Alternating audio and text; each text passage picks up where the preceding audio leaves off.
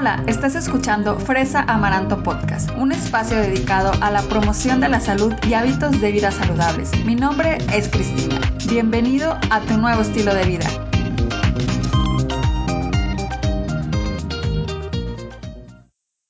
Hola, bienvenido al episodio número 41 de Fresa Amaranto Podcast. Y hoy te voy a platicar sobre 5 puntos clave para iniciar una alimentación basada en plantas. Este tema es parte de una entrevista que dividí en dos partes para que fuera más accesible para ti y disfrutaras mejor del contenido. En la segunda parte de la entrevista vas a poder oír sobre las principales barreras para empezar una alimentación basada en plantas y cómo superar esas barreras. Y para platicar de este tema nos acompaña en el podcast el nutriólogo Gerardo Ortiz. Te platico un poquito de quién es Gerardo. Él es coordinador de proyectos institucionales en Come Conciencia, Estudió la licenciatura en nutrición en la Universidad Autónoma de Nuevo León y tiene una maestría en nutrición por la University King's College London. Ha participado como conferencista y dando talleres en diferentes universidades y para diferentes organizaciones y colegios de profesionales de la salud. Espero, de verdad, que te guste esta entrevista tanto como a mí me encantó hacerla. De verdad disfruté mucho platicar con Gerardo y me encantaría obviamente también saber qué te pareció, si tienes algún otro tema que te gustaría que, tratáramos en el podcast. Me encanta oírte en mis redes sociales, espero tu mensaje ahí. Y ya sabes que me encuentras en Instagram, me encuentras en Facebook, en TikTok, en Pinterest, por todos lados. y me encuentras como Fresa Mananto. Ya sabes que te espero por ahí en mis redes. Y bueno, sin más, te dejo con la entrevista, que la disfrutes. Nos vemos. Hasta la próxima. Y bueno, pues aquí está nuestro invitado del día de hoy en el episodio número 41 de Fresa Amaranto. Hola Jera, ¿cómo estás? Muchas gracias por estar aquí, por aceptar la invitación y compartir tus conocimientos.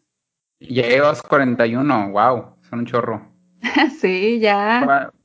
Órale, súper, qué padre. Muchas gracias a ti por invitarme. y bueno, pues eh, a Gerardo, nada más así como para que sepan un poco él, ya lo conozco ya desde hace, uh, es un gran amigo y bueno, pues también él es em, practicante de la alimentación basada en plantas, entonces él sabe bastante de este tema y por eso también lo quise, lo quise traer y para que nos contara también como entre su experiencia y también obviamente lo que sabe como profesionista de la salud. Y pues primero que nada queremos saber así algo que, que siempre nos, cuando hablamos de la alimentación basada en plantas es, ¿qué es una alimentación basada en plantas? No sé si nos puedas platicar así como también como de, de, de, lo que te pasó a ti de cuando antes de, de cambiar tus, tu, alimentación, de lo que tú creías que era antes una alimentación basada en plantas y lo que obviamente ya sabes lo que es y también eh, la definición ahora sí como científica, ¿no? Sí, oye, nada más antes, antes de continuar, fíjate que eso de practicantes se escuchó como que medio religiosón no sé. Sí. Pero, pero, y no somos una religión, no es una religión, porque es mucha gente de que no aparece en secta y que no sé qué. Eh, pero no, en realidad, exacto. este, no, en realidad, este, pues mira, llevo ya, eh, uy, ocho años, uh, pero sí, ocho años, desde que decidí llevar una alimentación basada en plantas.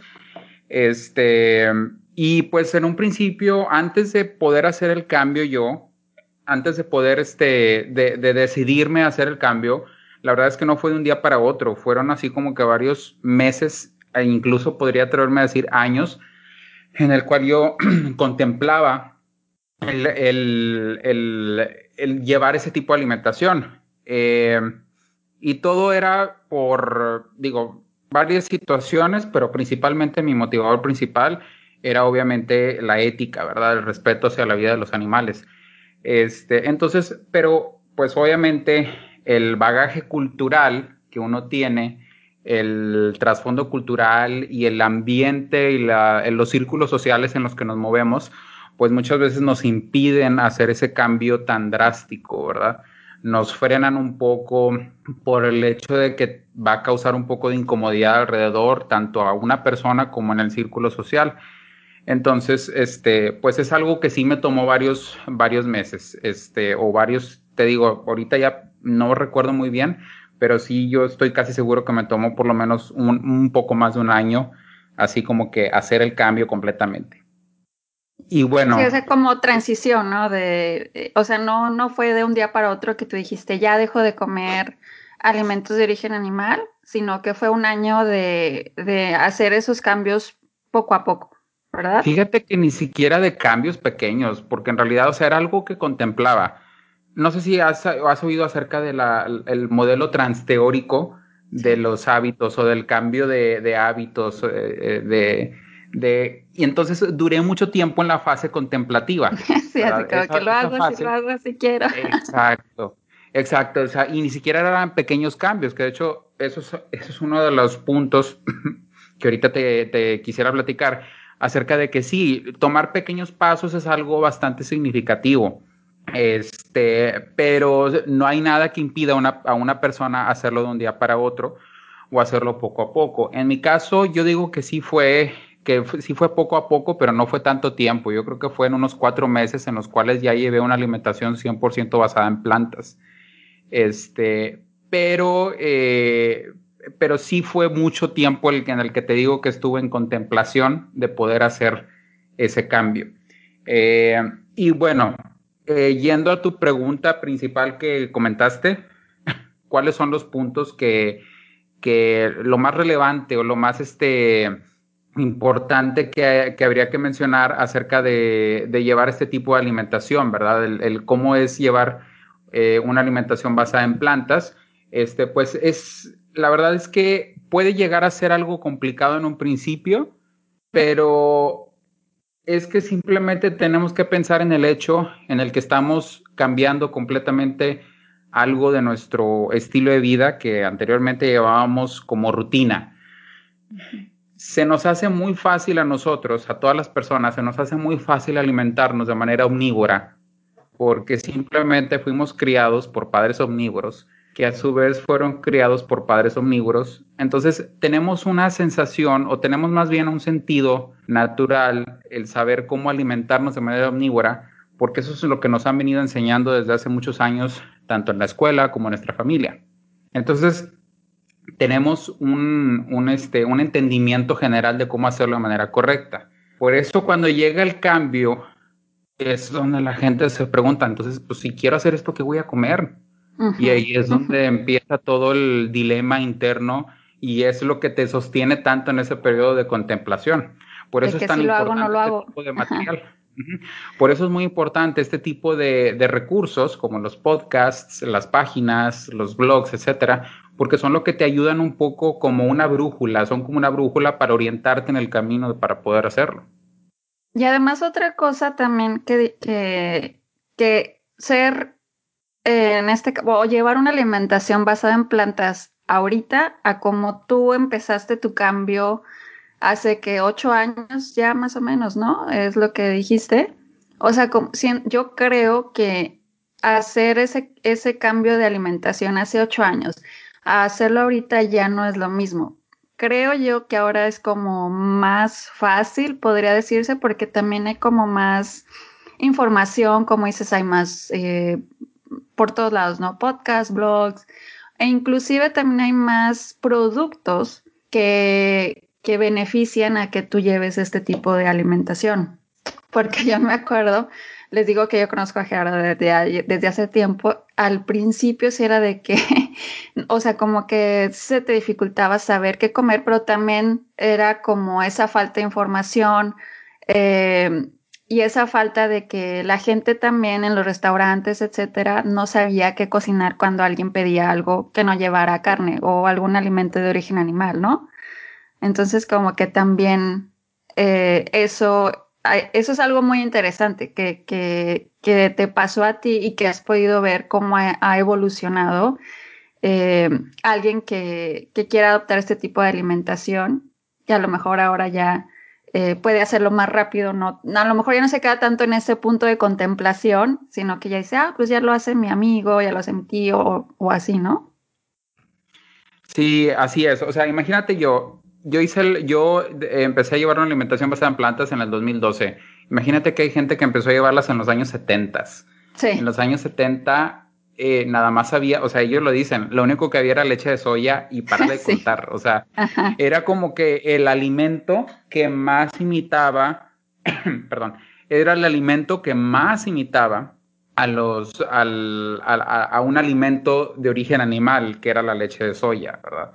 Entonces, eh, y sí, como, eh, como tú lo decías, ahorita actualmente eh, lo que es la tecnología en alimentos nos ha permitido llegar a un punto en el cual podemos imitar eh, las comidas de origen animal sí, y ni siquiera estamos hablando de ya una, un desarrollo de cultivo celular, estamos hablando de que estamos utilizando plantas, simplemente estamos aislando ciertas características de las plantas, ciertos ingredientes más bien, y los estamos mezclando y estamos consiguiendo texturas y sabores muy similares a, las, a, los alimentos de origen eh, animal.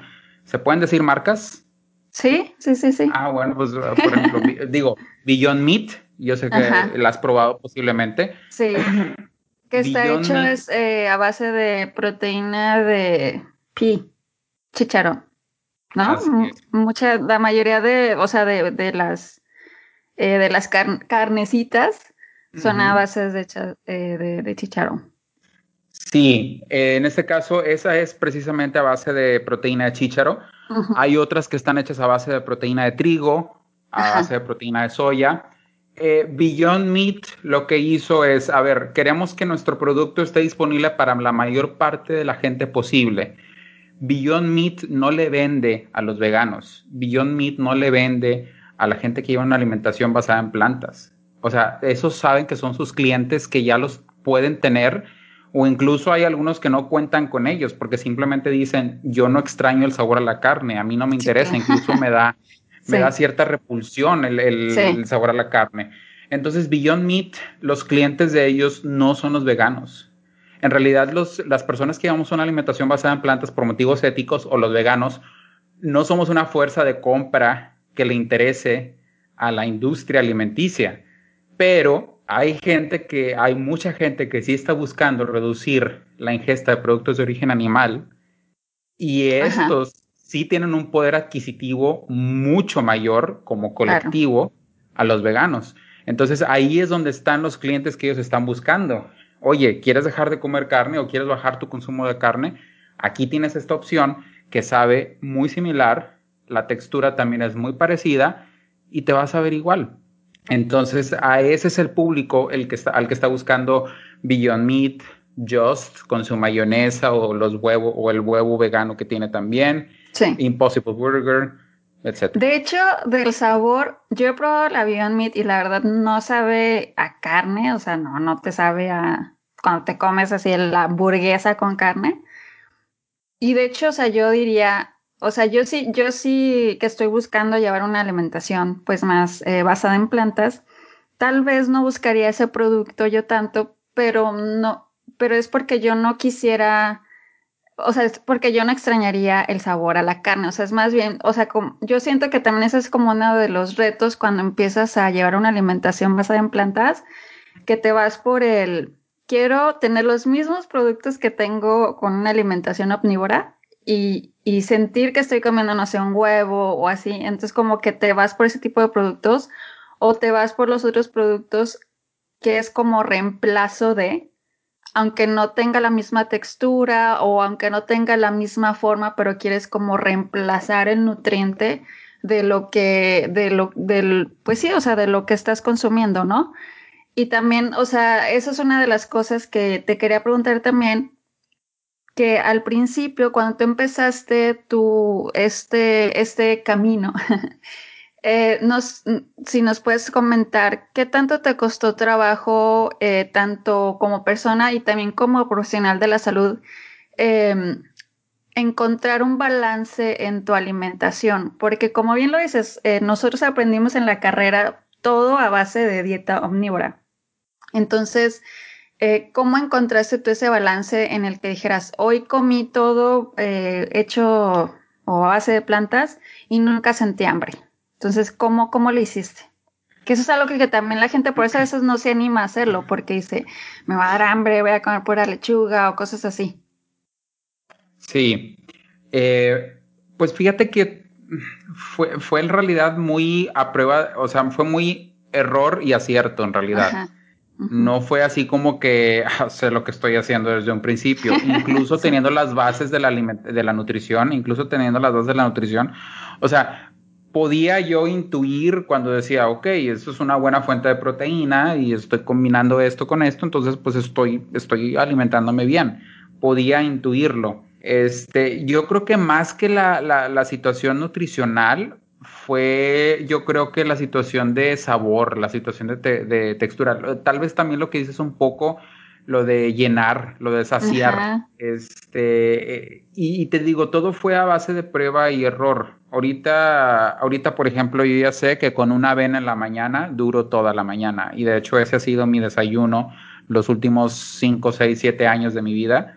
Este, ha sido avena. Eh, y yo ya sé que la avena, por el alto contenido de fibra, este, fibra soluble e insoluble, una mezcla de esas dos fibras, junto con algo de, de, este, de, fruto seco o de nueces y semillas, pues es lo que ayuda un poco al, a saciar y a, y alentar el tránsito intestinal para poder sentir esa saciación más prolongada. Este, son varios tips que va sacando en el camino, ¿verdad? Y es depende de cómo se sienta cada persona. Eh, pero sí, por ejemplo, en mi caso me funciona muy bien a mí, por ejemplo, la avena en las mañanas es, es mi, mi, mi, comida, como te digo, los últimos años la he, comido todos los días avena en la mañana. Este, pero te vas fijando muy bien en, por ejemplo, el contenido de fibra de los alimentos, que estés comiendo algún alimento integral. Este, o sabes que, por ejemplo, si dices, sientes a lo mejor que no vas a llenar con algo que te va a dar hambre pronto, pues a lo mejor si es algo de origen vegetal, que no tenga mucho este aceite, que no sea un alimento súper procesado, pues sabes que puedes entrarle un poco más, ¿verdad? A ese alimento, porque sabes que no te va a representar un, aumento calórico muy significativo. Y fíjate, algo que lo comentaste ahorita es que mucha gente empieza a consumir ese tipo de alimentos para llevar su alimentación lo más parecida a lo que ya la tenía anteriormente. Exacto. Ajá. Sin embargo, ese para mí es un error, puede llegar a ser un error que les puede llegar a costar algunos objetivos si lo, si lo que están buscando es, por ejemplo, disminuir de peso o el control de peso. Ese error puede llegar a, como te digo, puede llegar a provocar eh, problemas por el hecho de que todos estos alimentos son súper procesados o ultra procesados, que generalmente son altos en, eh, en carbohidratos, simples, sodio. Eh, en sodio, en grasa. Entonces, pues esto les puede llegar a aumentar su consumo calórico, aunque sean alimentos de origen vegetal, aunque sean alimentos este, veganos o como tú quieras llamarle, basados en plantas, pues sí pueden llegar a representar una fuente de calorías muy significativa. Ahorita, por ejemplo, volviendo, no me patrocinan, pero si me están oyendo, les por favor patrocinen para que me envíen productos. Pero, por ejemplo, este, Beyond Burger eh, acaba de sacar una patty a finales del año pasado. Acaba de sacar un producto que es lo mismo, sus hamburguesas, que es su producto insignia, eh, pero con, me parece que es con un 25% menos de calorías que su producto original y con el mismo sabor. Precisamente porque dicen, ok, hay un segmento de la población que nos compra por cuestiones de salud, pero pues digamos que nuestro producto pues a lo mejor sí es un poco más, un poco menos calórico que su contraparte animal, pero tampoco es así como que el producto light que puedes llegar a consumir y que no haya ningún problema. Entonces por eso sacaron esta otra versión que es un poco más saludable, tiene menos aporte de calorías, menos grasa, entonces pues puede llegar, sí puede significar este, pues algo eh, bueno para las personas que están acostumbradas a este tipo de productos, el, que esté disponible eso. Entonces, si alguien dice, ok, ya me estás convenciendo, yo mañana ya quiero empezar con esta alimentación basada en plantas, ¿cuál sería así como los primeros pasos? O sea, obviamente imagino informarte, eh, empezar a leer. ¿Qué más? O sea, que eh, para que alguien no se sienta perdido, así como que le dijeras, a ver, tienes que seguir esto, esto y esto, y ya con eso lo haces, o, o aconsejas primero ir con un nutriólogo que te oriente. Entonces, ¿cómo alguien podría iniciar de la mejor manera una alimentación basada en plantas? Mira, te lo voy a resumir en cinco puntos, ¿ok? Va. Yo creo que el, primero sería informarse. Aquí la situación complicada es que hay un mar de información en línea sí. y no toda viene de fuentes confiables, ¿ok? Desafortunadamente, sí hay muchas personas que a lo mejor dicen, ah, pues yo sé cómo llevar una alimentación basada en plantas, a mí me funcionó, déjame, me abro mi cuenta de Instagram y, doy tips y consejos y todo, y se ponen así sin ningún tipo de acreditación para poder hacerlo, ¿verdad? Eh, y lo malo es que ahí de repente también pueden entrometerse mucha pseudociencia, ¿ok? Muchas personas que tienen algunas prácticas eh, o promueven ciertas prácticas que aseguran ser milagrosas y que te van a curar y que te van a limpiar y desintoxicar, etcétera. Eso es lo malo tal vez de este mundo, y digámoslo así, de la alimentación basada en plantas, es que hay mucho de eso, ¿ok? Hay mucho, mucho, mucho dieta alcalina, mucho detox, mucho, este, no sé, o sea, son, son varios temas que no acabaríamos de nombrarte todo, que a veces es por simplemente, o sea, son gente que tiene buena intención y que a lo mejor dice, oye, pues a mí me funcionó, o sea, yo me sentí muy bien eh, y pues quiero comunicarlo. Hay otras personas a lo mejor que no tienen, no es que tengan mala intención, pero tienen una intención de venta, ¿ok? Claro. O sea, ah, pues sabes qué, fíjate que con el carbón activado y casualmente yo lo vendo, o sea, este, entonces, eh, pues sí, te puede llegar a hacer eso. Entonces, yo, diría que buscaran siempre que sean profesionales de la salud. Este, por lo general, estas personas pues tienen un, perfil muy científico, con un background científico, muy apegados a la ciencia, con evidencia. Este, generalmente si te dicen cosas súper milagrosas que es imposible de creer, de que pierde peso, cúrate de esto, cúrate de lo otro, huye, este, huye de esos huye, eh, Exacto, Ahí no es, ¿ok? Este, entonces, mejor apégate un poco más a, perfiles, ¿ok? Que sí tengan, por lo menos ya que tengan este, licencia médica de algún tipo de, o, este, o un background médico, tanto médicos y médicas como nutriólogos, nutriólogas, este, pues ahí ya vas de un poco de gane, ¿verdad? Pero si aparte de esto te comparte información, ves que la información que tiene está sustentada por algo científico, pues es ya da un poco más de confianza también. Entonces, esa es una, informarse de fuentes confiables, ¿ok? Número dos, tú lo comentaste al principio. Si es este, si mi, si mi cambio de alimentación fue lento o fue rápido, etcétera, yo creo que lo importante es dar pasos pequeños aunque sea algo pequeño. Por ejemplo, yo me acuerdo que el primer paso que di fue dejar la leche de vaca y empecé a comer leche, tomar leche de soya.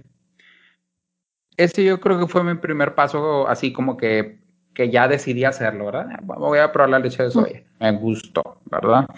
Este, y después fue, ok, eh, ya no voy a comer carne roja, nada más voy a comer pollo. Eh, y pues ya, ¿verdad? Y de repente me empecé a hartar un poco del pollo y dije, bueno, ya, ya, bye, con el pollo. Y creo que lo último, así como que a veces esporádicamente comía pescado. Pero eso fue como que lo último que saqué de mi dieta, pero seguía comiendo alimentos que tenían huevo y leche, por ejemplo. Este, que panecitos y ese tipo de cosas, ¿verdad? Este, y eso fue así como que ya lo último que saqué de mi dieta. La mayonesa también era, era un aderezo, a, a mí me gusta mucho la mayonesa como aderezo, entonces, pues sí, también como que fue lo último fue de lo último, así que dijiste eso hasta, que me sienta más fuerte para dejarla. hablando de los sustitutos, precisamente fue porque me compré una mayonesa vegana, el hecho de que pude dejar la mayonesa de origen animal. Pero te estoy hablando que más o menos, por ejemplo, en junio, julio fue cuando decidí hacer el cambio de alimentación. y fue cuando dejé de comer alimentos de origen animal, eh, la carne, vaya, carne de, de pollo, de res, de, de vaca, de, de, cerdo, etcétera, pero todavía seguía consumiendo lo otro. Y fue hasta octubre, todavía me acuerdo, octubre del 2012, que me compré mi mayonesa vegana y ya con eso fue así como que, ok, ya de aquí, ya. Y sí, en realidad ya no he vuelto a comer alimentos de origen animal desde ahí. Este, entonces se hace cuenta que empecé como que siendo vegetariano, duré unos meses siendo vegetariano y después ya, ahora sí, ya hiciste el cambio. Okay. Pasaba en plantas. Entonces, esos pequeños pasos fue lo que me ayudó mucho a, pues a, llegar, ¿verdad? Hasta, hasta ser 100% plant-based.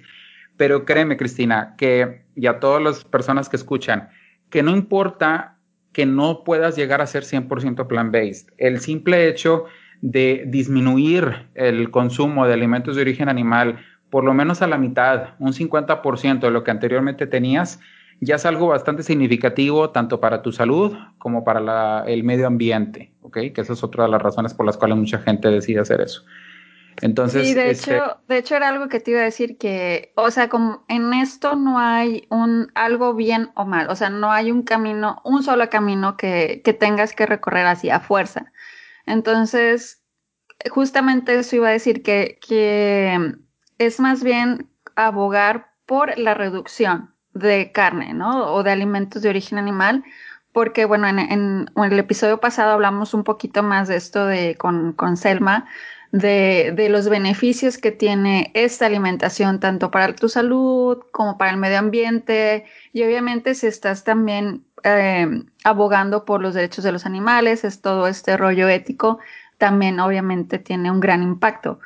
Eh, pero no tiene que ser, obviamente cada quien va a tener su, su motivación, pero no tiene que ser, como bien lo dijiste, eh, te tienes que volver 100%, ¿no? Si, a lo mejor eh, estás sufriendo o, lo que sea, pero hacer una reducción, yo también creo como tú que, que tiene, que hace cambios significativos en tu vida, en tu salud y en tu bolsillo, porque yo quiero que me digas cuánto gastas, si se puede saber, en tu súper. O sea, no sé si se redujo o quedó igual o, o, es más. Pues no, yo creo que, o sea, en realidad es más cuando me doy así como que las ciflazones de comprar, por ejemplo, la mayonesa vegana que la compro yo creo que unas cuatro o cinco veces al año y nada más es porque se me antojó un sándwich y Ahorita afortunadamente ya hay mayonesa vegana chiquita, porque antes nada más la única que vendían era el, grande, el de Hellmann's grande, y ahorita ya llegó una versión más pequeña, entonces pues esa está más padre porque pues no tengo que buscar el botezote grande, ¿verdad? Este, pero sí, este se redujo bastante. La verdad es que aquí como en la casa pues somos varias personas, este pues no llevo un control así súper estricto de cuánto gasto, pero te puedo decir que sí se redujo bastante durante el tiempo que estuve viviendo solo, este, pues yo creo que sí gastaba menos que el promedio de las personas que en ese entonces, o sea, que, que, que si hubiera sido omnívoro, ¿verdad? Claro, porque, bueno, eh, al menos acá en, en, Estados Unidos, el precio de un paquetito de carne, digamos, carne molida, 500 gramos, 5 dólares, o sea, con eso te puedes comprar no sé cuántas bolsas de lentejas o frijoles o arroz. Entonces, em, sí realmente sí, sí reduce bastante eh, el, pues sí, el dinero que inviertes también. Entonces es otra cosa también a considerar. por ejemplo, digo, yo sé que son, yo sé que son dos escenarios diferentes porque pues son países diferentes y todo. Pero tú que viviste, vivimos los dos en Londres con dos años de diferencia, dos o tres años de diferencia más o menos.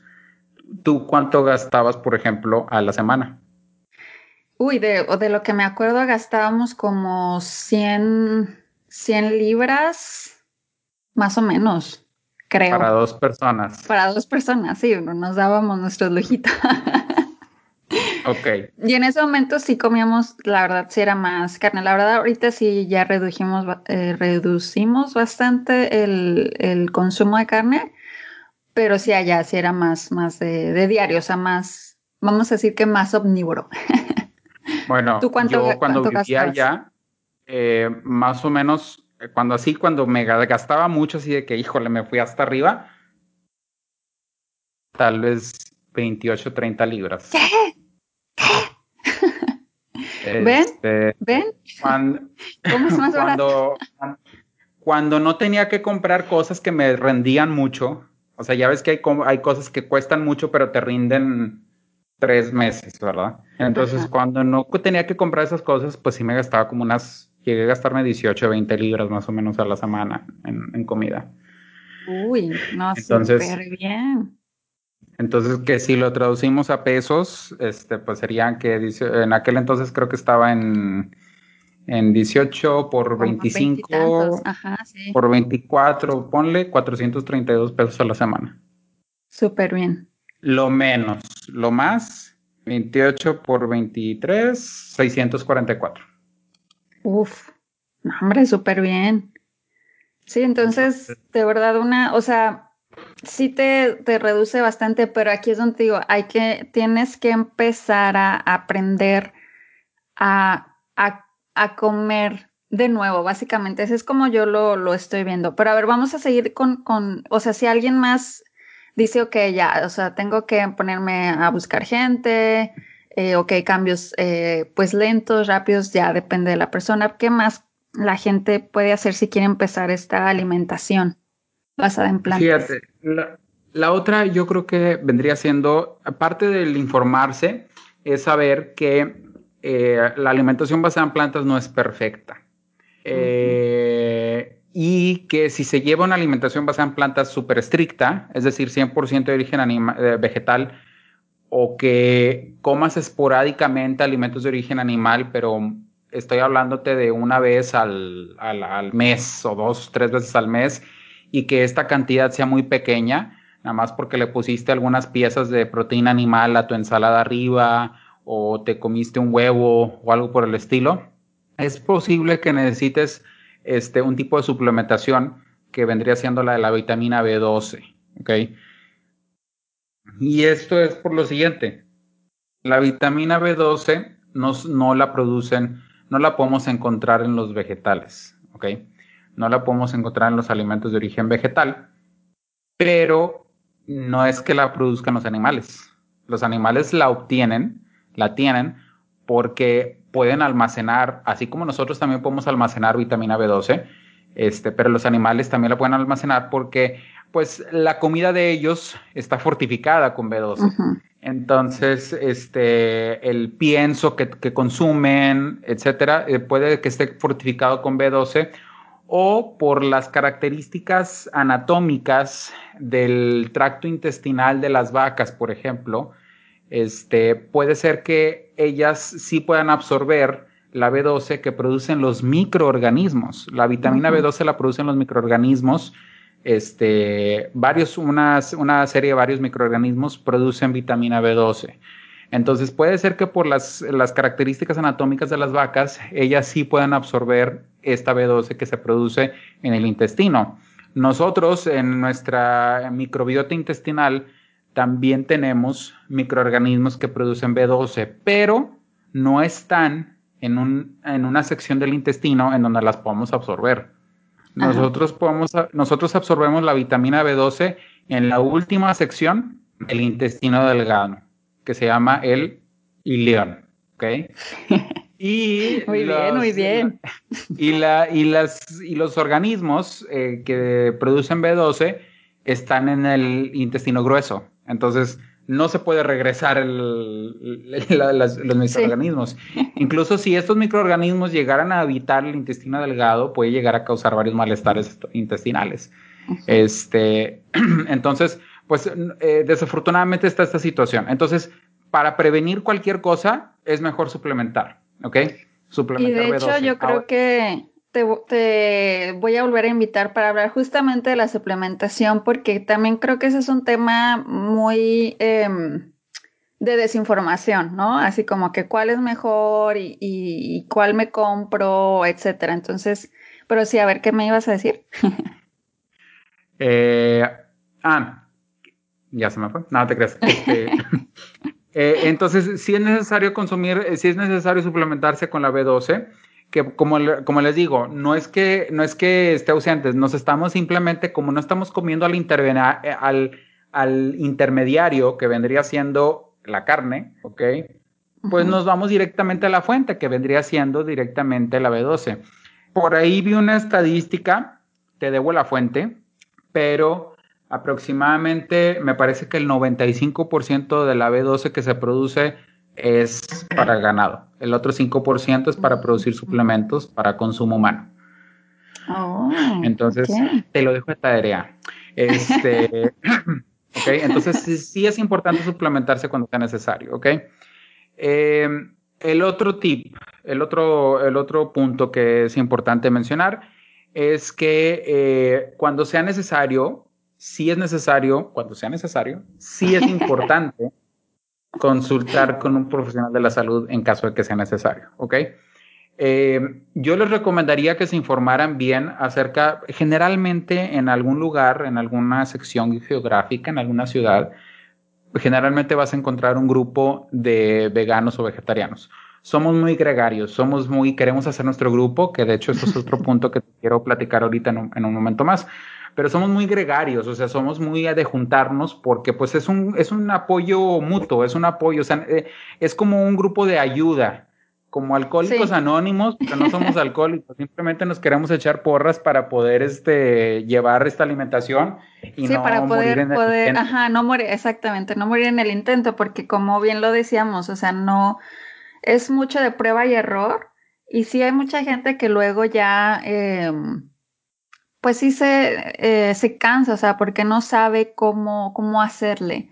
Entonces estos grupos que hice son bastante buenos, porque alguien, por ejemplo, como tú, que ya llevas ocho, nueve años, diez años en esto, eh, ya puedes ahora sí enseñar a alguien que va empezando, ¿no? De, tus errores. Ajá. Exacto. Eso es importante. Eh, ay, como te digo, e, es importante tener un grupo social, ¿verdad? Este, tanto para tener un sentido de pertenencia, porque a fin de cuentas es parte de nuestra cultura, el comer carne. Entonces, imagínate que de repente no lo haces, pues sí te puedes sentir un poco segregado de tu grupo social original, ¿verdad? De tus amigos o amigas de toda la vida que a lo mejor este, te empiezan a ver raro en un principio, pero al final ya te tienen respeto porque dicen, no, no, pues esto sí va en serio, ¿verdad? Sí, de hecho este nosotros al principio le, decíamos bastantes cosas a Gerardo, tengo que admitirlo aquí públicamente, pero todo con cariño y amor. pero luego, te, luego lo, eh, les platico por qué le decíamos cosas, ¿eh? porque también Gerardo... ah, me van a exponer aquí. Entonces. Te voy a exponer aquí, este, Gerardo yo no firmé para esto. No, entonces, este, entonces en estos grupos generalmente sabe la gente con quién referirte para consultas médicas o nutricionales por cualquier aspecto, ¿ok? Es importante que si vas a llevar una alimentación basada en plantas por alguna situación de salud, este, lo consultes con un profesional de la salud, no tanto para que le preguntes si está bien o está mal, porque no hay ninguna situación que te prevenga de llevar una alimentación basada en plantas en realidad, o sea, ni, ni, estados fisiológicos como el embarazo o la lactancia, este, ni objetivos de desarrollo atlético, ni nada, nada de eso te puede prevenir de llevar una alimentación basada en plantas. Entonces, no, no vayas a consulta nutricional para ver si está bien o está mal. Más bien lo que te estoy, lo que te pediría es que fueras a consulta nutricional si tienes algún problema que atenderte. No, la, dieta, por más perfecta que sea, no es medicina, o sea, no es medicina. Eso de que el alimento sea tu medicina, lo siento, pero, o sea, cuando la medicina es necesaria, es necesaria. No nos intentemos curar a través, o sea, digo, si, la, si el alimento fuera medicina, tendríamos infusiones de jugo de cale en los hospitales, ¿verdad? Y no tenemos tal cosa. Entonces, sí es importante que cuando haya una necesidad médica se consulte propiamente por la necesidad médica que se tiene y no se crea que con la alimentación se puede curar, que sí forma parte importante. O sea, en este caso, te, por ejemplo, te refieres a alguien, no sé, digamos, que tenga diabetes, que diga, ok, quiero empezar a, a llevar esta alimentación para curarme. A eso te refieres, como que esa esa línea directa de que voy a hacer esto porque voy a curarme, ¿no? Eh, eso es lo que te alguien con cáncer, ¿no? Algo a eso te refieres. Qué bueno que pusiste ese ejemplo, por, qué bueno que pusiste ese ejemplo, por ejemplo, de la diabetes, ¿ok? Porque es algo que sí se ha visto, en, al menos en la evidencia científica, que sí es posible controlar los niveles de azúcar en sangre llevando una alimentación basada en plantas. Pero también es posible controlar los niveles de, eh, de azúcar en sangre llevando una dieta keto. O sea, se ha comprobado, ¿ok? Si una o la otra funciona, si una o la otra es mejor, es algo que todavía se debate, ¿ok? la dieta keto funciona porque simplemente es baja en carbohidratos. No te va a subir el azúcar si, si no estás consumiendo azúcar en, tu, en, tu, dieta, ¿verdad?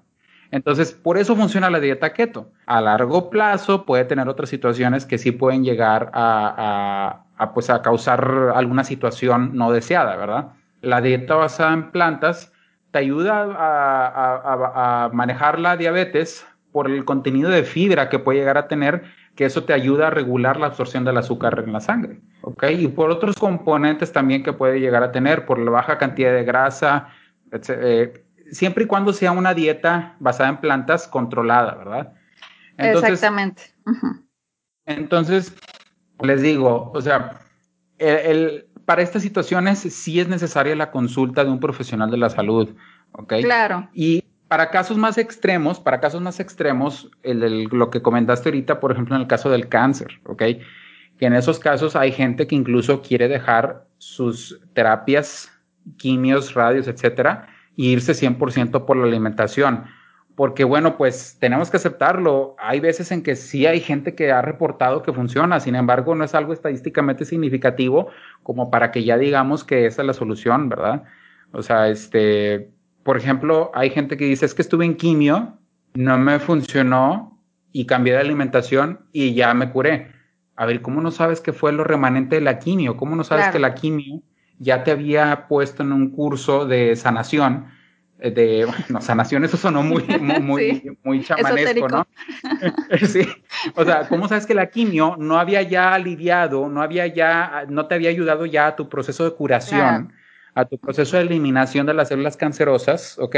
Ya estaba en curso eso, ¿ok? La alimentación en realidad, pues, posiblemente no hizo nada, simplemente, pues, dio la casualidad que en ese momento cambiaste, ¿ok? Entonces, este, sí es importante la consulta con un profesional de la salud para estas situaciones, no tanto, como te digo, para que te diga si sí o si no cambies de alimentación, sino para atender estos casos como una enfermedad como tal. Claro.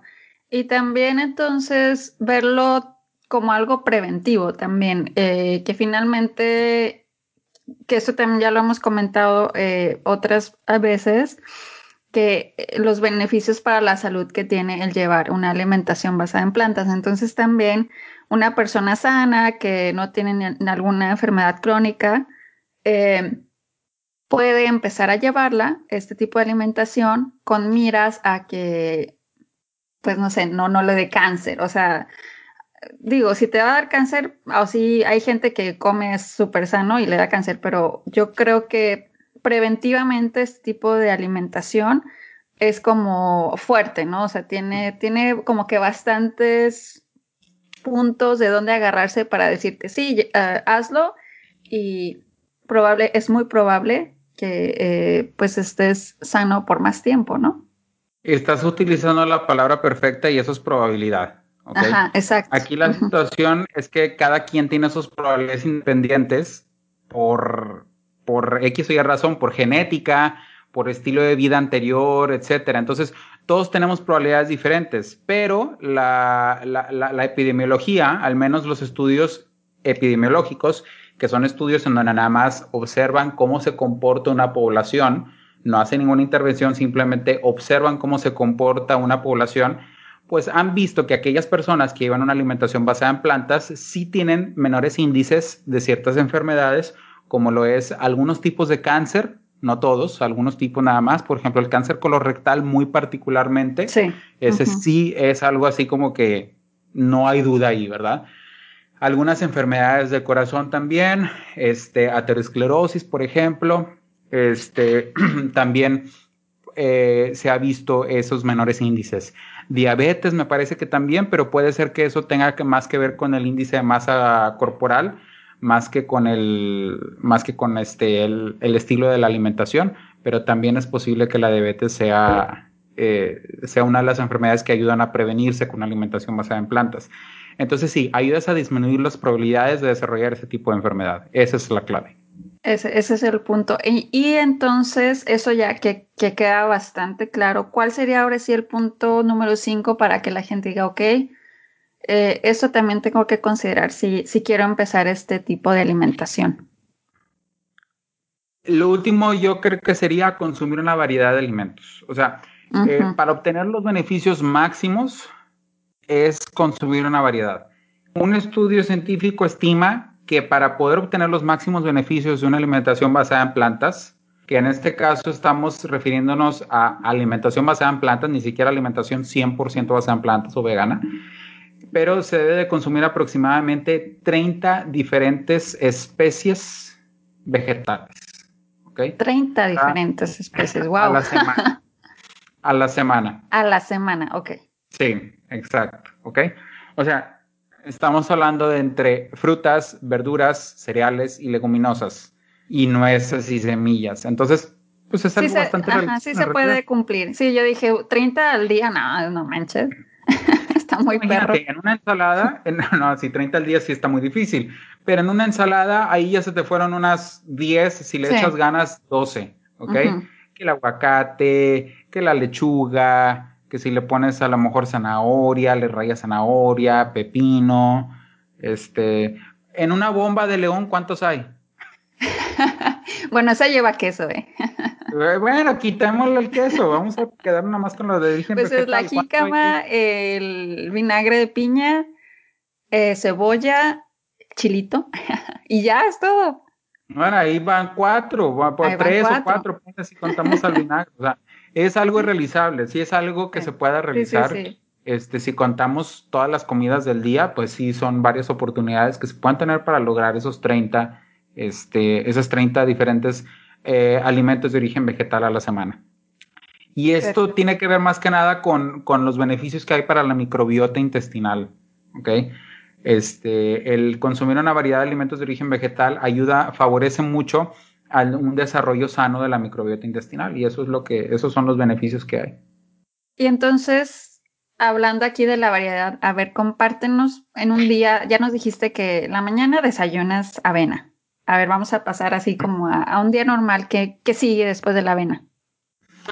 Eh, depende del día, pero cuando sí ordeno mis comidas bien, este... Di la verdad, Gerardo. En la, mañana siempre es avena, eh, es como tres cuartos de taza de avena aproximadamente. Este, le echo un chorrito de leche así nada más para humedecerla tantito, pero tantito nada más, y con eso la meto al micro para que se cosa un poco y se suavice. Y mientras en un, en un contenedor aparte me preparo un, una cocoa. Le pongo leche, unos 200 mililitros de leche. ¿Pero es eh, leche de qué? ¿De, soya? ¿De, almendra? De soya. De soya. Eh, soy más de soya, pero de repente compro la que está en oferta, la verdad. este, pero, por ejemplo, una que ahorita me encanta a mí son dos, o sea, dos que me gustan más que la de soya, pero están caritas.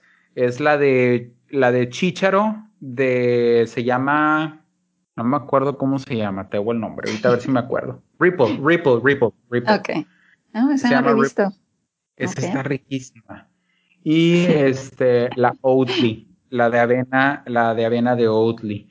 Que sí hasta, he probado. Donde, hasta donde tengo entendido, es también de las más sustentables que hay por el hecho de que sea de avena y es un cultivo bastante sustentable la avena.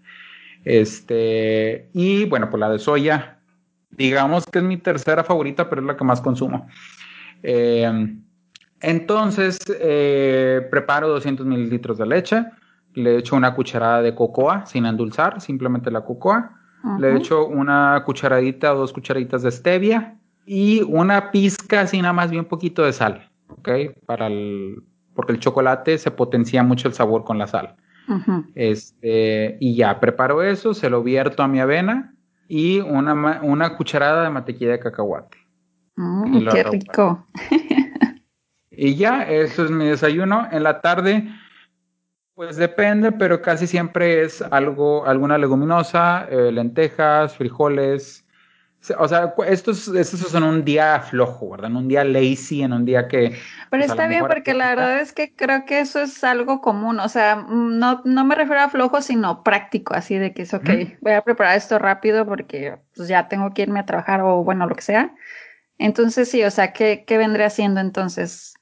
En verano lo más, lo más práctico que encuentro a veces es, por ejemplo, lo que hacen también las personas que comen alimentos de origen animal, atún. ¿Verdad? Abres una lata, le echas algunas verduras y si quieres aderezarlo le pones algo de mayonesa. Yo hago lo mismo pero con garbanzos.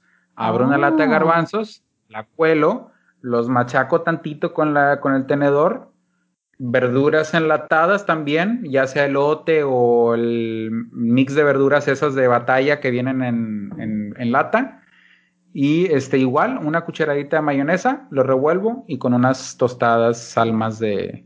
¡Qué rico! Eso, no se me había ocurrido, ¿eh? Eso es, muy buena. Estamos súper bien. Te digo, es lo que es lo que vas aprendiendo en el camino, ¿verdad? y no habías este compartido ese conocimiento, ¿eh? bueno, pues es que pienso que es algo común. Digo, es que simplemente ponte a pensar un poco en, o sea, por ejemplo, eso, eso sí fue muy así de que, a ver, garbanzos, bueno, pues déjame los muelo, tienen una textura como el atún, pues déjame lo mezclo y así, está muy rico, te lo recomiendo. Este, y, y, ya en la noche es de repente de ganas, de repente sí sería un licuado de plátano con leche de soya y este, y si acaso algún pan tostado, con mermelada, sin azúcar. Este, te digo, esos, esos son un día lazy, la verdad. O sea, hay otros días que sí me pongo un poco más elaborado y a lo mejor este, algún día prepararé, este, no sé, de repente hotcakes integrales. Eh, los hotcakes de avena, una vez hice, hice una receta que dije, hasta ya me quedé así que wow, no la Y no la preparo muy seguido, no sé por qué, la verdad, debería de. Pero es este nada más avena, plátano y leche y con eso sale hot cake casi casi, o sea, este, de repente los nopales, me encantan los nopales, entonces a veces también es nopalitos. Dichoso tú que tienes nopalitos allá, obviamente en México, pero acá no, no encuentro nopales, entonces siempre, o sea, siento que los nopales son como un, gran eh, recurso en este tipo de alimentación, porque sí está, o sea, como que puedes hacer mucho con los nopales y la verdad es que sí te llenan, pero acá no no hay nopales. Hay, hay unos productos que me gustan mucho que hasta eso creo que a pesar de ser procesados no son tan calóricos. Este, que es una soya deshebrada, que es una deshebrada de soya y un chicharrón de soya. El chicharrón sí tiene un poquito más de grasa, pero la deshebrada es mucha proteína y muy poca grasa. Entonces, eso a veces lo preparo también con chile colorado, por ejemplo, y, de, después frijolitos o arrocito y así. No, Gerardo, ya me estás antojando demasiado ya. Te voy a invitar a que hagamos un live cocinando vegano. Comprometiéndote en público. ok. bueno, ya quedó aquí para la comunidad de Gerardo, va a ir. me envía los viáticos. Ok. Ay, sí, te envía los viáticos. Ok, a ver, bueno, entonces es súper interesante todo lo que nos acabas de decir y de hecho son puntos muy, eh, son claves, o sea, realmente creo que si diste en el clavo así de, de las cosas que debemos de tomar en cuenta. No te olvides de escuchar la segunda parte de esta entrevista la siguiente semana.